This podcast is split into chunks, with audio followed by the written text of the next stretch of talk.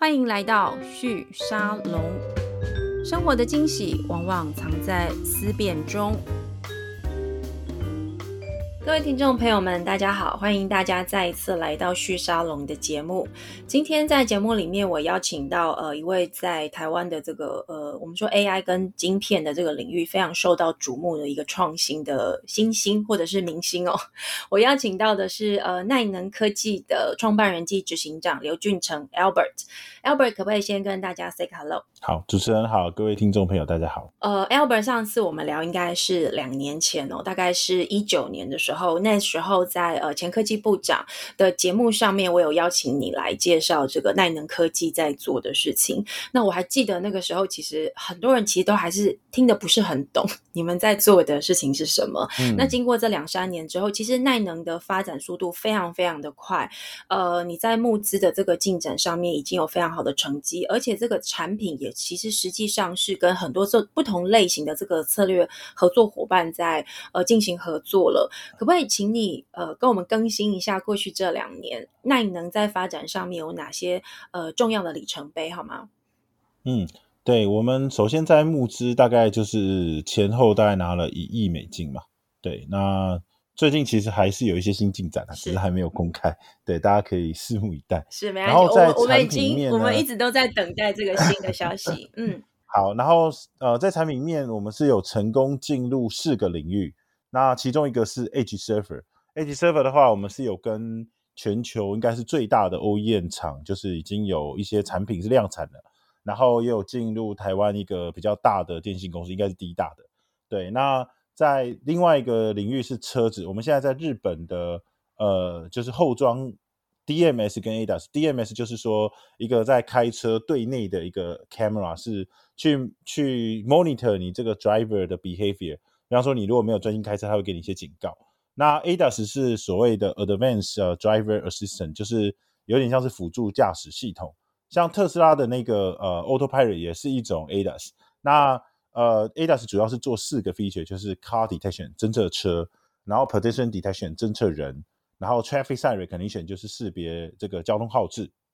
还有路路线就是 lane detection。那在日本的后装市场，我们应该有市占率到大概有百分之二十几，我昨天看应该是有百分之二十这样。对，那比较大的几大车厂，我们应该是都有打进去。那在车子领域，我们还有跟红海的 M I H，就是我想大家也知道我们有在合作嘛，这也是为什么他投资我们。对，那红海 M I H 有一直在积极的争取一些某一家美国的车厂的订单。那在大巴士的部分，台湾应该是中兴巴士现在也有导入耐能的方案，就是已经在路上跑了。对，那这是在车的方面。对，那公共安防，我们是有进入韩国的第一大的这个呃安控公司，它在全球应该是第四大。就是除了呃中国大陆的海康大华宇是，它是除了中国产的这个产品之外的海外第一大是，现在是用的是耐能的方案。去年应该有十一款产品还是十二款产品用的是我们的 AI 晶片，这样五二零跟七二零他们都有下单。那台湾应该是有进入台达的子公司 VivoTech，这也是为什么台达投资我们。那现在在台北世贸用的也是我们的方案，还有台湾的台水的这个智能水表，对，所以。在智慧城市跟公共安防，我们的布局，呃，市占率也是有一定的，也有就是基本上有拿到除中国以外的最大的这个客户，这样客户群，台湾最大跟韩国最大的。那另外一个比较重要的是那个 IOT 跟智慧家居，对，那智慧家居我们是一七年其实就有进入格力电器，格力电器是世界最大的空调公司。那最近比较新的进展是我们进了德斯曼。德斯曼是德国的第一大的智慧家居的的那个呃的客户啊，那他去年在亚太地区的出货量应该也是第一名，在智慧门锁部分。那工业制造我们也有进台达跟广达跟呃富士康，对，这也是为什么这几这几家公司投资，这些应该都是已经有量产，然后也有量的，所以呃基本上就是。现在就是经过这几年耕耘，就是已经有一定的营收，营收现在应该是几千万美金这种量级，对，然后量也是有这种，现在每一年出来应该都是数百万颗这样，对，是呀，所以有一点点小进展，然后希望能持续的再再更努力，对，就是这几个领域应该都是都是有进入头部客户这样，所以觉得还算还算蛮有蛮有成就感的，对，这也是为什么就是。常常就是工作到工作到半夜这样，嗯。Albert，我常常看到你在 Facebook 上面不同的时间出现在不同的地点，然后在忙各种不同的事情哦。所以你刚刚其实是谦虚啊，就两年的这样子的进展，我觉得是非常快的。因为你刚刚提到的这几几个领域，都是我们在呃讨论关于这个 AI 的应用，或者我们在讲智慧时代的这些产业的智慧化几个重要的领域，基本上你都呃参与到了。一个是车车子的市场，这个是非常明确的。那当然工业的这个生产的这个产线上面也看。到你们的身影，还有这个安全防护的部分，呃，你们其实也已经有一个很好的布局，而且其实合作的公司其实都是全球前几大哦。那我相信有些在线上听我们节目的朋友，过去你可能。呃，没有机会认识耐能的话，我花一点点时间帮 Albert 稍微转译一下，顺便测试看看我对你们理解是不是对的。如果等一下我的说明有错误的话，再请 Albert 帮我们更正，也跟这个我们的听众朋友稍微说明一下。呃，耐能科技其实在技术上面有一个非常重要的一个突破，其实就是大家看到这个 AI 的在。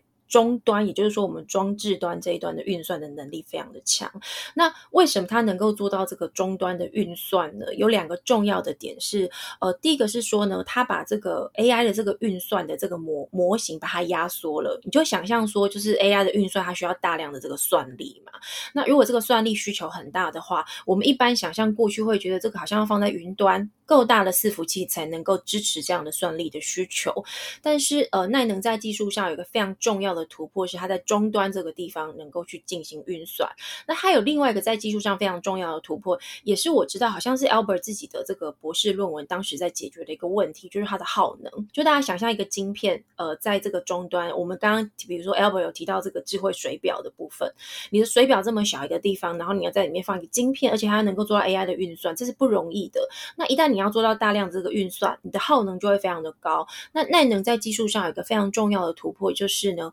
呃，它在这个耗能上面有非常强的一个演进哦。据我了解，你们在比如说以水表为例，我听说你们装在这个传统水表上面加盖上去的这个呃运算哦，那个那个晶片好像说两到三年是不用。重新置换电池或是充电的，对不对？我用这个来做一个比喻是对的吗，Albert？呃，没错，我觉得主持人很厉害。我们在抬水的部分，就是用水水银电池是可以跑三年不用充电。是。那在在有一些应用，比方说水表啊，或者是工业制造，它的那个工业生产链上，它是很难放 GPU 或者是 CPU，因为大家如果看过那个 NVIDIA 的 GPU，虽然它现在因为 AI 股价很高。可是它有些市场是进不去的，你看它的那个 GPU 上面都有风扇，它其实是很耗电的。那它不太可能用电池跑得动，这样。所以就是需电池跑得动的这边的 AI 的市场，基本上是是耐能是有一个很强的这个竞争力，这样。对。然后我们的那个架构也算在国际上，我们其实是一五年成立的，然后那那时候一六一七年我们就有提出那个架构，那那个架构今叫可重组式 AI 晶片架构。然后那个架构当年在国际上应该很少公司当时在做 AI 晶片，我们是一七年的时候好像全球就只有一家还两家，我们是其中一家，就是当年有把 AI 晶片量产。那那个架构今年是有拿到那个 i triple 呃 Cast Society 的最高荣耀叫达林顿奖，对，那个奖是很难拿到的。我知道一九八八年有一个 NVD 呃有一个很有名的大师叫阿伯多森卡梅尼，他是。Berkeley 的终身教授，他也是 Cadence 跟 Synology 的共同创办人，世界最大的两家 EDA 公司。他当年也是有得到这个奖，那个奖反正比我还老着。是，不过我相信有一些这个听众朋友可能会很好奇，就是说。耐能的产品，它一定有什么特殊之处，否则它没有办法在我们刚刚听到一五年成立，一七年的时候推出第一个这个 AI 晶片的。当然那时候其实呃市场上有 AI 晶片几乎是没有的，你们算是呃最早的前第一家、第二家这样子的公司。那但是它到底在什么地方能够让市场获得这么高的这个青睐跟兴趣？短短这么短的时间之内，几乎拿下了我们刚刚讲的这几个 AI，我们说智慧生活化的一个重要的应用的市场里面的大。最大型的这个客户都是呃耐能客户哦。我自己的观察，我不晓得我这样诠释对不对？我觉得耐能有一件事情做的非常好，是说呃，我们过去在谈这个所谓的智慧化或是 AI 化，有个事情很难的事情是，所有的这个装置要智慧化，它就必须要是新的装置。它必须是最新一代的装置。那这件事情会导致我们说的这个智慧生活的应用场景，或者是说智慧制造的这个应用场景的实现变得很难。大家想象一个事情，我们不要讲家庭好了，我们讲这个制造产线就好了。这么多的中小型的这些制造厂，它的产线，它一次要全部换成全新的这个装置，我相信这是非常困难的一个事情。那那能做到一个呃，我觉得是有趣的一个做法。其实我也蛮好奇你们是怎么做到的。那能的做法是用把 AI 变成是一个外挂装置。外挂的一个软体，外挂的一个硬体，例如用一个 USB 的这呃 USB 的这样的一个接头的这样的一个呃装置哦，去让这个旧型的没有智慧化、没有算力的演算法能够去承载演算法能力的这样的一个装置能够智慧化。那这件事情会大幅度的增加我们所谓的智智慧化的这个场景的实现。那我相信我讲到这里，很多这个比较熟悉或者说有在关心这个所谓智慧化产能的发展的朋友们，大概就会感觉到，那你看。这这可能就是奈能一个很重要的一个 killer application，就是说你们一个很重要的这个杀手级的这样子的一个呃突破。这段可不可以请 Albert 再跟我们多说明一下？我我我想有些朋友可能不太那么了解奈能在做的事情。嗯，其实这颗 AI 晶片它比较像一个小脑袋，就是说呃，你教它做什么，它就可以逐步的会做什么，所以它也才能就是说装在车子里面。你只要去识别车啊，识别人啊，它就可以变成智慧驾驶的那个引擎。当然，全球因为法规的问题，还有就是导入的时间问题，其实还没有真正的自动驾驶，是，所以现在还算是一个辅助式驾驶这样。那如果你把它装在水表，它就可以去识别水表，然后就不需要有水电工去你家抄表。那在工业生产线上，如果这些工人呢，把这些操作机器啊，还有检测哪些是瑕疵品的技术教会他。这些知识教会这个脑袋，那它就能呃取代很多人力。然后像台达跟广达还有红海，他们实际拿我们的的这个晶片在他那里导入的时候，呃，是告诉我们说可以把它的产能的人力降低，就是百就是在某些产业线上是可以降低到百分之四十到百分之五十。那呃，也就是像主持人说的，其实我们在推客户的时候，有些客户他们是呃，就是我们可能是像像安防，我们其实是要帮。帮他把这个晶片做到那个安防的那个机器里面。可是有些产业呢，我们是把它做成就是像一个 USB 的插的这个 dongle，然后这个 dongle 呢，呃，像红海、广达、台达他们这些机器其实都很贵。那即使它它它可能一个机器放在那边一跑，可能就是跑十几二十年。那如果你要把它升级成有 AI 的机器，它等于是要把那个管线产线拆掉，再去买一个更贵更新的来装，那那个成本是很高的。所以这种 USB dongle 的好处就是说，它某些机器呢，它是可以直接，呃，因为他们机器都多少都有 USB 接口，那它就可以直接即插即用，然后就可以即升级。那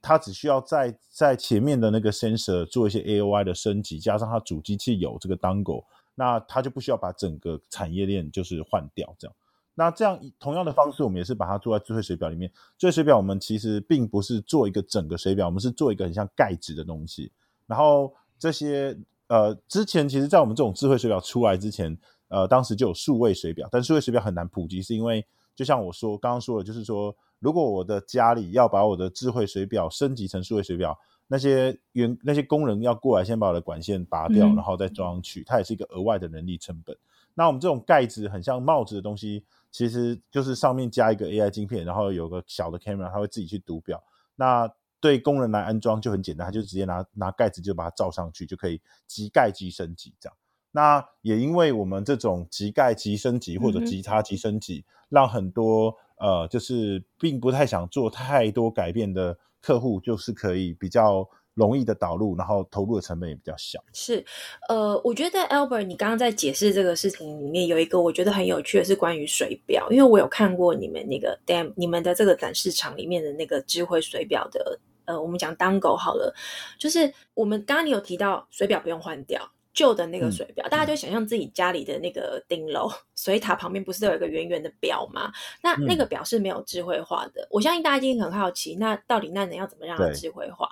你就想象有一个盖子，我看过它那个那个盖子，它就是一个灰色的盖子，然后它就把这个盖子呢罩在这个智慧水表上面。那就我的了解呢，那个盖子里头呢，就装了这个耐能的这个智慧 AI 晶片。它里面可以做到的是，我们用视觉辨识的方式去看那个水表。就等于是有个机器人在帮你看那个水表 的那个移动，所以他用这个方式来记录这个水表的这个变化。因此，这样子我们抬水就不用把所有的这个水表旧的这个水表换掉。那这样的形式，大家想象它就不用呃有一个很大的、很高的这样的一个基础建设的投资，同时就已经可以开始收集数据了。等到收集数据之后呢，再去想它下一步的应用是什么。呃，因为我觉得水表这个是对大家来说比较快去想象的，可不可以就水表这个方式的应用，可不可以请 Albert 再跟我们说明一下，你们跟台水在这一段的合作，呃，你自己觉得在长期发展上面，它有哪些在应用或智慧生活上的可能会发生？其实它同一个方案并不是只能做水表，它也是可以用在电表跟瓦斯表。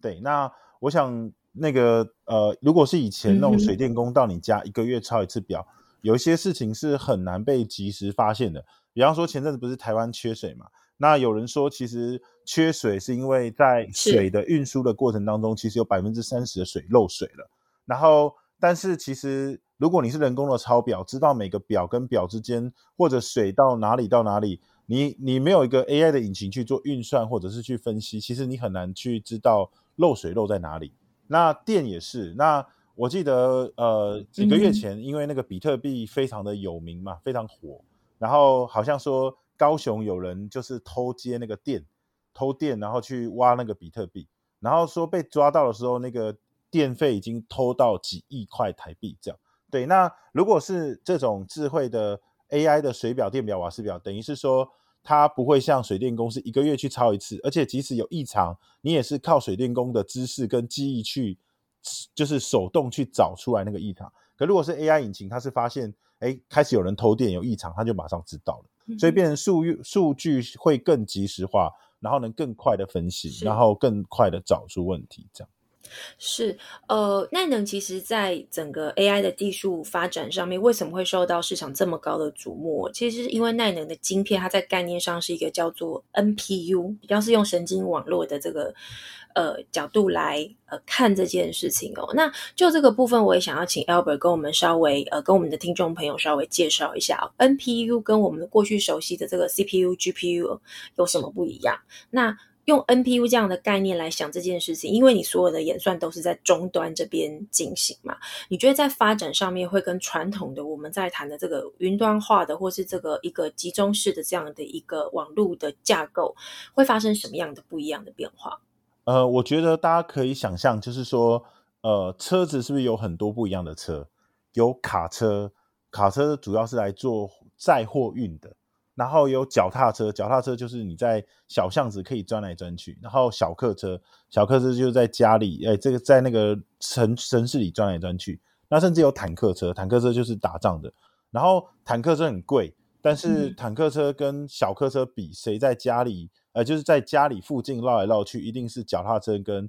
小客车比较厉害。那你要比谁载货比较强，一定是货车比较强。所以它并不是说哪一种。车就比哪一种车好，而是它的功能性不同。那您刚刚说的 CPU、GPU 跟 NPU，它也是功能性不同。嗯就是说 CPU 它其实主要是做逻辑运算的，Logic Computing Purpose 就是 C。所以当大家的这个电脑啊，小时候我们在做这个什么计算机啊，然后做这个加减乘除，然后中中央的这个逻辑运算都是 Intel 的 CPU 或者是 AMD 的 CPU。然后在我很小的时候，当时哎，主持人应该有打过这个 Game Boy，对不对？那 Game Boy 的那个，还有就是那个小时候的那个电动玩具的那个马里欧，对，那个马里欧的人是不是一格一格的？然后 画面没有很清楚。对，那那时候其实就是拿 CPU 来打游戏，或者是做呃这种图像处理。那当时其实就是 NVIDIA 的这个黄仁勋就在跟大家说，哎，那个以后你要做游戏处理，就跟货车要运货一样，你要有专用的货车，它运货能力才会比较强。他就是跟大家说，你要打游戏一定要用 GPU，所以他就他们就是呃做了所谓的 GPU。GPU 其实主要是做 graphic purpose，还有 gaming purpose，所以才是 G 这样。然后你发现现在用这个 GPU 打的游戏，就是 Final Fantasy 那个 Seven 啊，女主角在跳来跳去的时候，头发都会飘来飘去，对，那个画面质感就会非常的好。那一样的，我们也是在跟大家说，呃，你在 AI 时代你要做 AI 还是一样，就像它是又是另外一种功能，就像在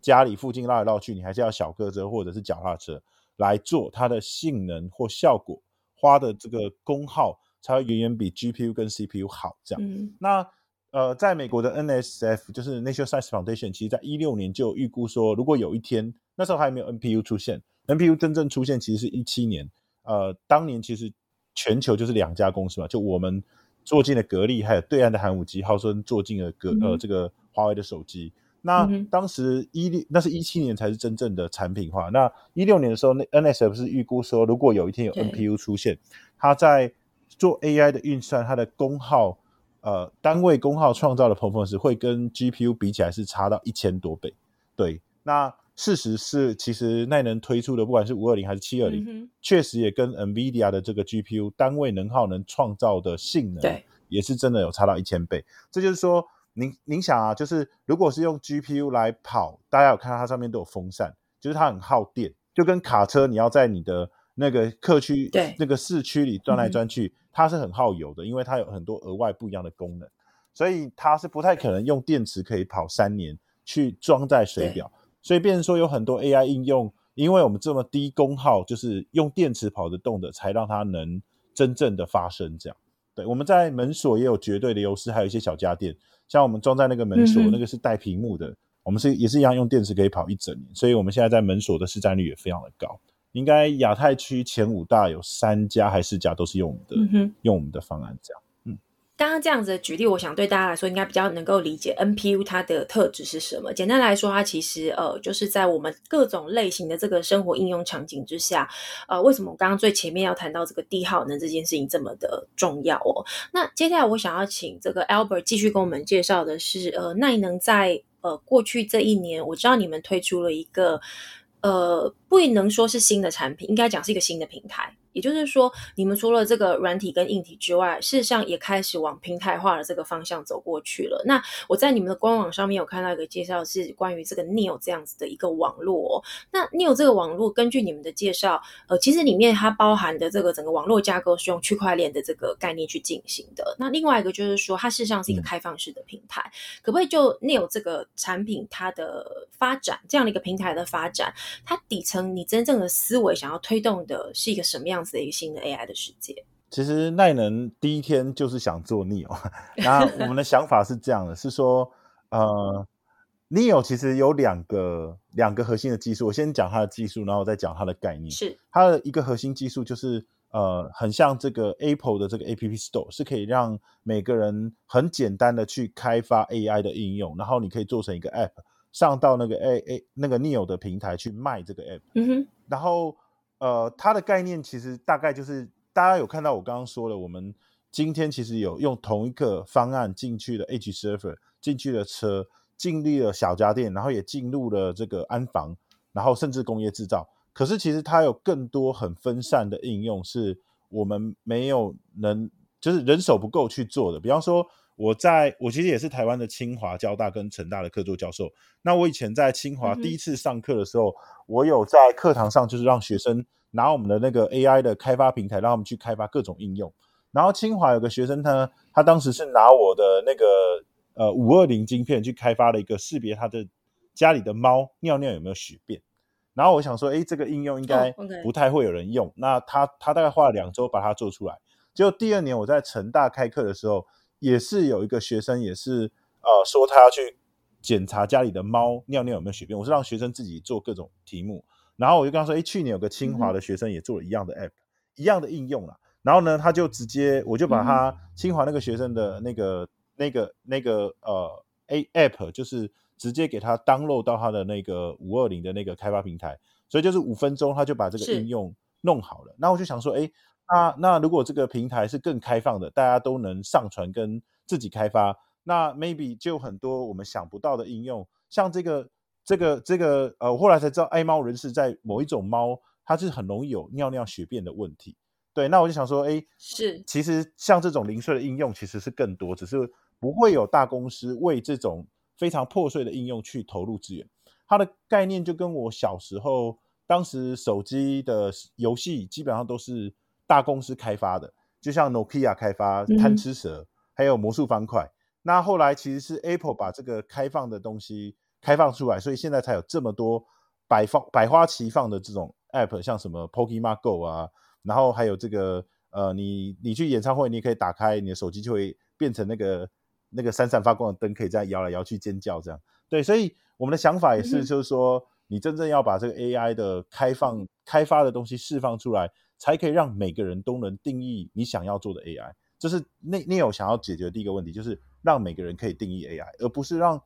这个 AI 是完全掌握在大公司，大公司想做什么，你才能用什么这样。那有一些台湾很多中小企业，像他们其实想要在他们产业链去把它这个螺帽检测啊，台湾的中小企业其实螺丝可能是台湾的隐形冠军，在国际上非常有名，但他们很多这种老员工都是工作四十几年，他想要退休，他也没办法让他退休。但是不会有一个大公司去帮他开发这个螺帽检测，或者是他收费会非常贵。那我们就想说，哎，maybe 你开放平台出来之后，任何一个人，呃，任何一个学生都可以帮他去做，这样对。这是第一个 Neo 想做的。那第二个 Neo 其实想做的事情是这样，是我们想让每个人可以定义自己的网络。这也是为什么导入了区块链，就是说，呃，今天呃我们进去，其实我们把 AI 普及到每个设备里只是第一步。就是呃，我们把晶片做很小，然后有软体，然后让你的家电智慧化，让你的车智慧化，让你的门锁智慧化，然后让你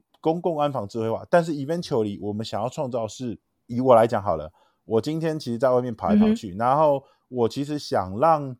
呃，就我在外面跑的时候，我想要让我家里就是发生什么状况，我也会知道，对不对？像我在跟主持人聊天，那我家里如果有个 camera，他可以看到我爸爸在楼上跌倒了。然后这种异常行为，它可以及时的送个警告信息给我，或者是把这个讯息送给医院。这个方这个这个应用是非常的好。但是呢，如果它是连到公众的网络上，其实骇客就很容易骇进去，然后就会看到你家在干嘛。所以我们想创造是说，呃，就像电影里面 R two D two 跟 C P U，它各自有各自的智慧，然后它各自有各自的想法，它可以互相沟通，而且他们的讯息只掌握在他们沟通的这些设备里面。比方说，我举个例子，就是说，今天假设我跟我太太吵架了，然后呢，我在外面，我在家里，我就跟我的手机说，哎，我很怕我太太回来，你要我太太如果回来，你要给我一个警告。他就把我这个讯息送到我的车，送到我的门锁。那我的车里面有我的这个 AI 引擎，太太正在开车，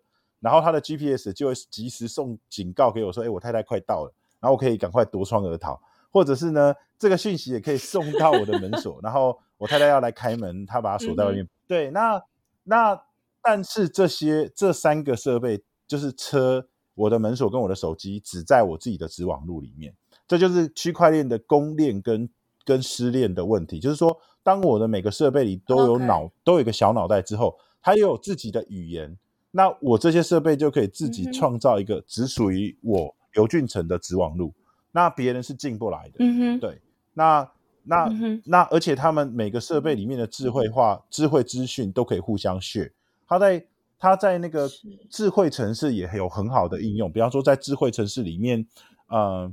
我的这个大楼里面的所有的 camera 里面，他在一楼发生有个发现有一个陌生人进来，然后他走到二楼，他把一个包裹放在我的电梯里面，其实我刚刚，然后他就离开了。在一跟二里面呢，就是其实这两个事件，在我的一楼的 camera 跟我二楼 camera 看到，它独立事件其实都是安全的。但是如果说一楼发现说这个人不属于我这栋大楼，他把这个资讯 pass 到二楼，那他已经给他 mark 了，这个人在拿一个包裹放在我的电梯里面，他也许是个爆裂物，那他就会把这两个知识重叠，然后判断他是一个危险的。嗯哼，对，所以他在智慧城市也有很好很好的应用，在智慧工厂也是。那奈能其实现在已经有把 Neo，就是当然那个 App Store 还还发展还不错，现在已经有两万多个的开发者。然后我们其实是搭配了一搭配了教材啦。我像我自己写了一本书，然后那本书其实呃被 i t p o 呃 Wiley 就是拿去 publish。那像现在美国有很多学校，像 UCLA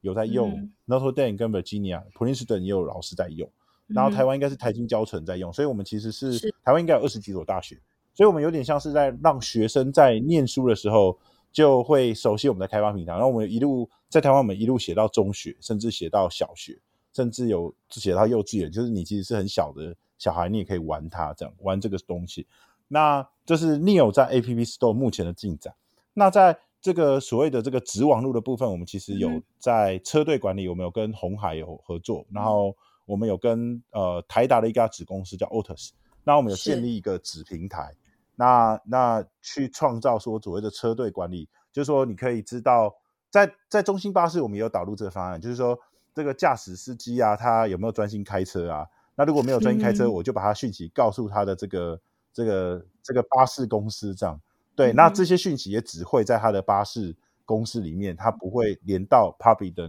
Neural Network 呃这个 Internet 里面。然后他对内这个巴士里面，他也知道说今天有多少乘客进来，然后他们有没有戴口罩，这样就可以让这个巴士公司去做呃今天这个这个里面的这个管理，它可以做一些统计。然后车队管理，我们在小小小客车里面呢，主要就是说我可以知道我是不是一个 good driver。然后如果是个 good driver，我就可以去跟保险公司说，我是一个很好的 driver，他可以把我的保费降低。比方说去年这个疫情发生，我其实在